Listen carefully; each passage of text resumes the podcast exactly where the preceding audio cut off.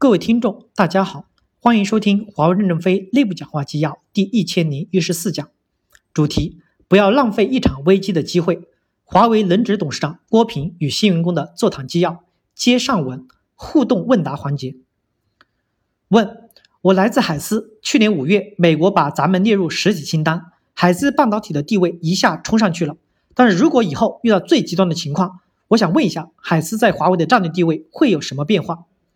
郭平回答说：“建立备胎计划已经十几年了，当时用的是别人的芯片，但是仍然保持足够的投资去做海思。现在华为作为一个系统设备公司扎到根，芯片设计就到了根了。那么前端还有芯片制造工艺、制造设备和原材料这几道关是美国约束我们的地方。对我们来说，会继续保持对海思的投资，同时会帮助前端的伙伴完善和建立自己的能力。我相信若干年以后，我们会有一个更强大的海思。”有人提问：我来自于流程 IT 财经应用组。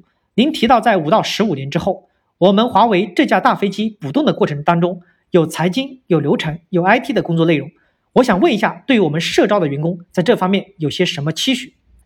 郭平回答说：五一五之后，美国对加大对华为的制裁，我们获取先进的技术，甚至是维持美国过去技术的持续服务，都产生了困难。我们要帮助我们的伙伴建立起新的系统。并要维持我们现有系统的稳定，这给我们带来很多的挑战。有同事问华为会不会进入 IT 服务或者流程 IT 服务的领域，可以肯定的说不会，但是会腾出我们的力量去帮助我们的伙伴成熟和提升他们的 IT 水平，会使得能为我们所用。我希望社招的员工能共特别贡献他们过往经验的力量。有人问我来自网络 Market 与解决方案销售部，想问一下您。在一线的工作，特别是海外艰苦地区工作的华为人，应该如何解决思想上的苦？郭平回答说：“我跑了海外很多国家的华为机构，公司的工作生活环小环境是非常好的，比起坂田的环境不差。但整个国家的大环境，我们无能为力。每个外派的员工在你的工地上去为公司创造价值，也抓住了你个人成长的机会。在这个过程中，华为也鼓励家属一起去生活。如果说我有什么建议？”我期待大家有更强的一些好奇心和文化的包容性，多了解所在的国家，多了解所在国家的文化，建立起更好的沟通，这是我们可以做得更好的。公司提供好的工作环境，个人去适应，并在这样的环境内做出更最大的贡献，这是我们期望的。有人问，我是供应链负责终端交付的，我们知道，二零零三年在华为与思科的官司中，您扮演了十分关键的角色。我想问一下，在那段历程中，您遇到了什么困难？有什么事对您的触动非常大？您是如何调整自己的？我们将来可能要到海外去面对我们的客户，您是什么好的建议给我们？郭平回答说：“最大的挑战是面对未来的不确定性的那种恐惧，可能人人都恐惧未来，但只有即使恐惧仍然一往无前的人才有未来。”我记得当时对方有庞大的团队，甚至让我们请的顾问给我传话：“你们将会面临天文数字的罚款，华为将会倒闭。”创造出的各种言舆论和政治环境比今天的情况可能更加恶劣。他们甚至希望没有律师接我们的案子，给我们做辩护。但是在这种情况下，我们生存下来了。我的建议就是，不管面对多难的环境，要面对它，处理它，放下它。当年金一南教授在这间教室讲课的时说：“战术千条万条，第一条要敢打。”对于我们新员工加入华为公司来说，千条万条的第一条要行动起来，要去做。只是想是解决不了问题的。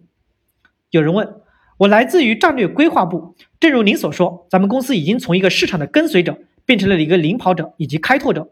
请问您是否，您是如何定义一个市场的领跑者？咱们在扮演这个角色中主的主要抓手以及关键的成功要素是什么？郭平回答说，咱们公司的战略部关于市场领导者有一个定义，有六七条的标准，不能胡乱吹的。华为公司是双轮驱动，一面是客户的需求，一边是技术的驱动。我们要靠双轮驱动来建立起自己的领导地位，建立起自己在行业的影响力和领导力。我们的行业前面的路不清楚，技术的论文都不太多，我们怎么能够通过技术和突破？这是我们的机会，当然也是很大的一个挑战。有人问我来自消费者 B 级供应链体系，有句话说得好，一个人的成功离不开个人的努力，更应该顺应时代的发展。刚刚您在开场的时候也说自己是在公司的一个危机时刻加入到华为，请问一下您。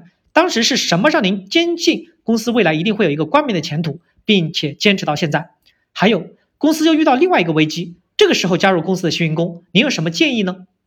郭平回答说：“现在公司状况正常，只是面对新进的要素不可获取的情况，我们怎么打破封锁，建立起自己持久的技术能力和稳固的可信的供应链？至于我本人，当然其实也没有想那么多，对华为也没有那么多认识。一九八八年过来实习，毕业以后就来到这里来了，很自然。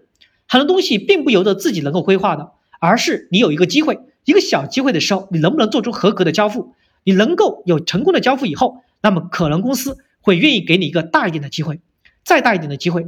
所以我本人一直笃信，成功是成功之母。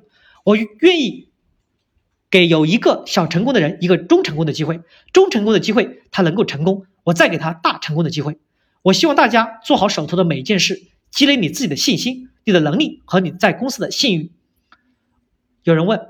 我来自于 Cloud AI 计算产品线，之前听说公司的硬件能力比较强，软件的水平相对来说会弱一些，尤其是相对一些大的互联网公司。未来公司在提升软件水平上有什么计划和布局？郭平回答说，华为很乐于学习一切先进公司的经验。其实华为的百分之八十的研发人员都是在从事软件工作，只是体现在的产品是系统是硬件，定义为嵌入式软件。这个领域我们积累的声誉和竞争力，在独立软件和运营方面还有差距。在这个方面怎么提升呢？我们的二零一二实验室研发 IPT 的 GPU 都在努力。你们可以把那些互联网公司理解为软件运营业，在这个方面我们还有很多继续努力的空间和机会。我高兴的告诉你，华为云中国市场已经从去年的 Others 进入到第二名了。有人问我，来自于消费者 B 机硬件工程和产品开发管理，作为研发的一名应届生，我觉得在这个时候加入公司，可以和公司共同成长。您当时在加入公司之后，可能从事了各种各样的项目，同时要提升自我学习，所以我想了解一下您当时是如何分配时间的呢？